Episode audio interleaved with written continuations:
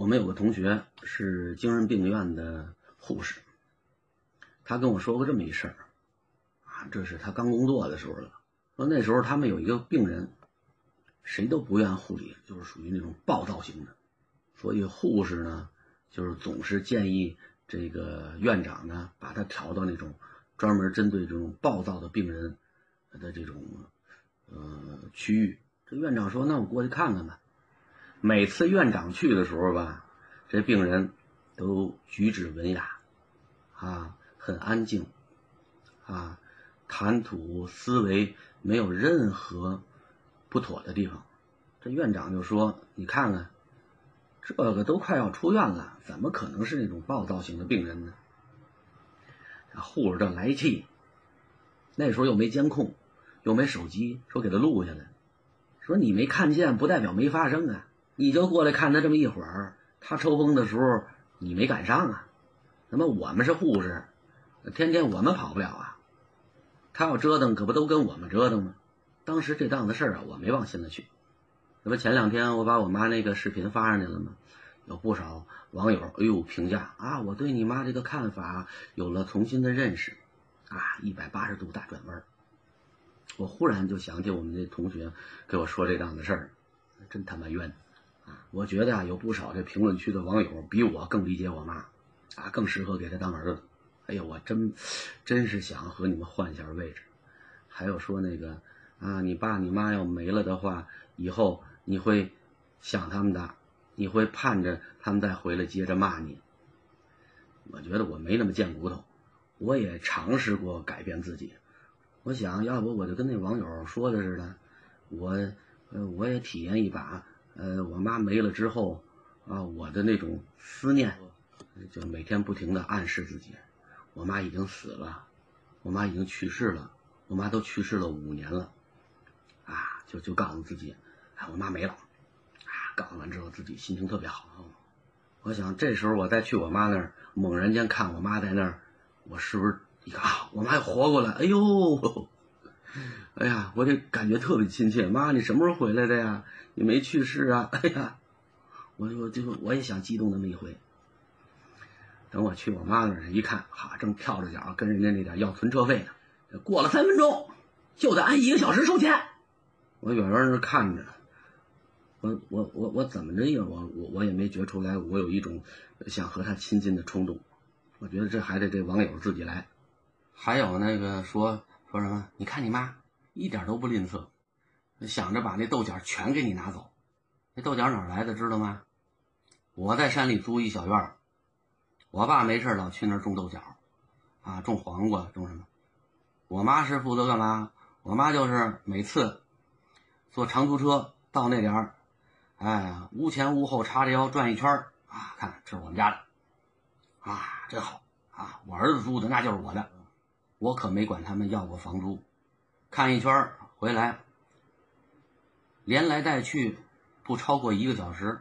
为什么？因为他得赶着这个这车掉头回来，这司机在前面歇一会儿，然后这车回来正好路过我们那村这老太太一会儿都不能耽误，回来他那个小卖部那还有买卖呢，所以你甭看给我塞这豆角什么的，那都是我爸带回来的。我跟我爸说了，我说你别，我说你没事啊，别忘了回再拿这个。大老远跑一趟不值当的，我说这东西北京这哪都能买得着，啊不行不行，咱们家自己种的，说好几回也不听。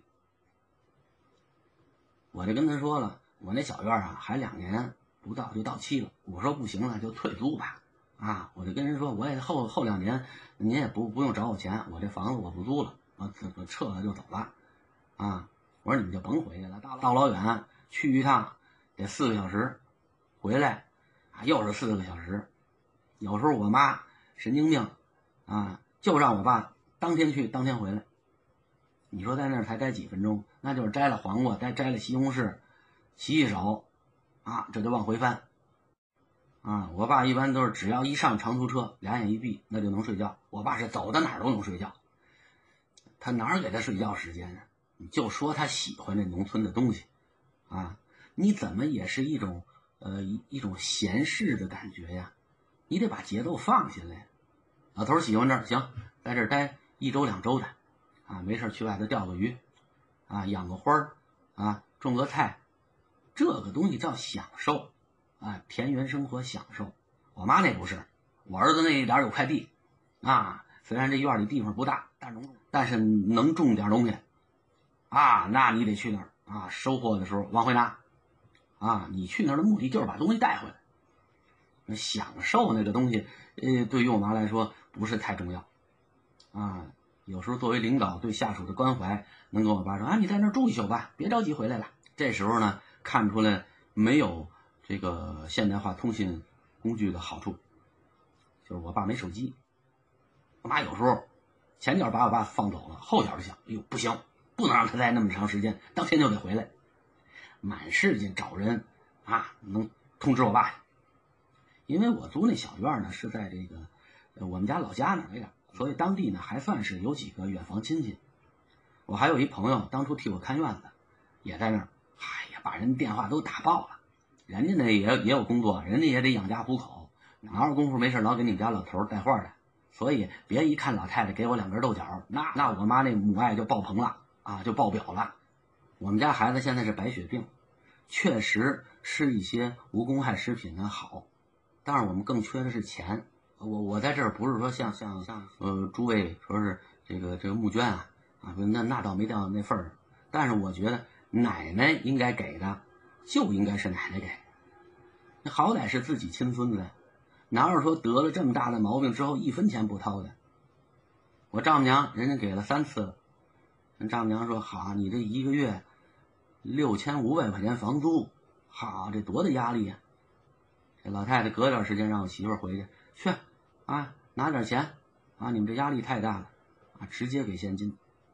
我也不要求我妈跟人家妈似的那么大方，你象征性给点哪怕你说，呃，这个月生活费别交了，啊，不就六百块钱吗？我又不缺那点钱，你象征性说那么句话，都算你你你有一个呃对后代正常的这种关爱，连这这句话都没有，反正那意思就是你媳妇有钱，夸你媳妇的，所以我就特别看不了。这个通过呃一段视频呢，啊，就就就评价一个人，我是没条件，我是有条件啊，我就在我妈那个小卖部周边全方位放上摄像头，一天二十四小时摄，到最后我把一个真实的人、丰满的人展示在这个平台上，你们再看看。以前我们学校校长最开始第一次见我妈那面的时候，啊，你别老说你妈，啊你妈这人思路清晰，语言逻辑性很强。这是第一面，可能我妈感受到这个校长对她的好感，哼哈，天天去，校长中午都没工夫吃饭，恨得我妈牙根痒痒。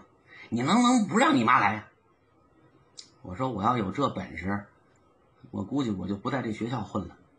还有我看有一些网友说我媳妇儿说不让花钱给我们家呃老大买那二手钢琴啊。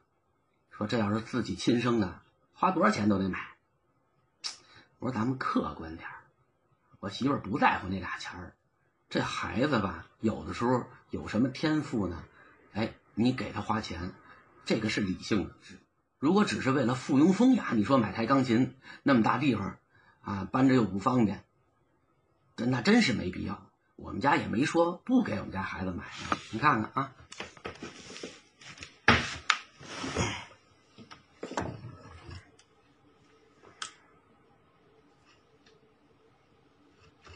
这是我媳妇儿花钱给我们家孩子买的，啊，这已经买了，而且性价比呢，呃，也不比那个差。关键是它不用我搬，知道吗？那个太远了，是真不方便。其实那玩意儿要不是那么沉的话，我就真要了。所以我媳妇儿一看这个这个评论，觉得倍儿委屈。通过这件事儿啊，我就开始反思我自己。啊，你看这个。在这个平台上，好像我是主角但是更多的时候呢，我在别人的平台上，我也是评论者。有的时候看一个消息，哎呦，当时义愤填膺，这就转发出去了，号召大家跟我一块骂。刚骂没两句，后来人说那这那辟谣了，那是假的，赶快又在我那朋友圈里又发一条信息啊，刚才发的那是那是谣言啊，大家不要转发了，这不吃饱撑的吗？啊，还有一些这个纪实性的啊，现场拍摄的啊，什么城管的打小贩，这男的在街头打这女朋友啊，啊，这这都毫无人性的样子。开始呢，我也很义愤填膺，后来呢，我再发什么评论的时候，我就得琢磨琢磨，到最后就不发了。为什么呀？这视频你看的只是其中的一部分，断章取义的去评价吧，只能说自己太愚蠢。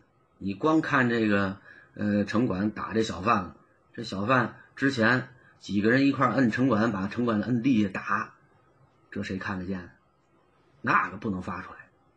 还要光看这男的打这女的，这女的和她前男友把她现任这男友的钱骗个一干二净，她前男友那房子啊，还准备在网上偷着给卖了，让人家男友给抓着了。你说这这这男的要说知道了，说能不抽他？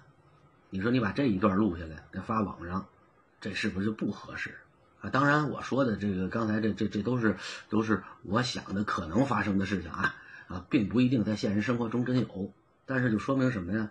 就说明你看视频的时候啊，呃，要有一个比较客观的角度去看，评价的时候呢，呃，也要是一种理性的评价。有好多抖音号呢是团队运营的。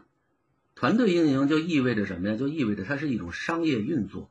所谓商业运作，就是老百姓想看什么，我就给你放什么。去去年吧，挺火的，我特别爱看啊，几个呃行侠仗义的啊，穿黑西服戴墨镜的，替老父亲去惩戒这不孝子，替这个柔弱的女子去惩戒这个渣男，啊，真打，东北小伙子啊，手脚也利索，我爱看那个。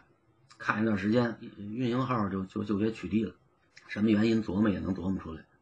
还有的呢，就特别明显，一看这里面这人呢，就想当演员，都想疯了，找一段特别蹩脚的本子，啊，也不长，啊，三五分钟，啊，像什么被拜金女抛弃的这个倒霉男人，呃，逆袭成为凤凰男之后，报复以前的日子，要不就是掏不起彩礼钱的男人，啊，很硬气的。把这个女朋友甩了，啊，扭脸儿又找一个更漂亮的，就看着解气，啊，尤其是一些刚刚工作的、个四处碰壁的、没什么社会经验的，啊，天天就以这个为精神支柱了，啊，哪天我也这样，啊，谁以前抛弃过我，谁以前看不起我，以后我发达之后，啊，我我我我把你们踩在脚下，我好好的蹂躏蹂躏你们，啊。就就是给这些人带来一些幸福，这种内容啊，偶尔看一段两段的吧，我觉得还行，能看得进去。你长时间看，你真拿它当一个故事看，啊，你就觉得挺别扭的了。因为什么？他演技在那儿，他不是演员啊。虽然能把词儿都说下来，啊，虽然能能这个有自己的情绪在里面，啊，也能看出来旁边有人在在这个指导啊，告诉他怎么演怎么演，但毕竟。太假，这个假的东西拿出来，人家看着看着就不爱看。你真说这里面张丰毅啊、范冰冰啊，这这这这大牌，你要说演这个，那肯定点击率就上去了。人毕竟有功底在那儿，咱不是说呃不给这个拍小视频创业的人活路啊，就至少你敬业一点。你在拍摄之前呢，多看看电视剧，别光看情节，别的光去痛快去。啊，你学学人的演技。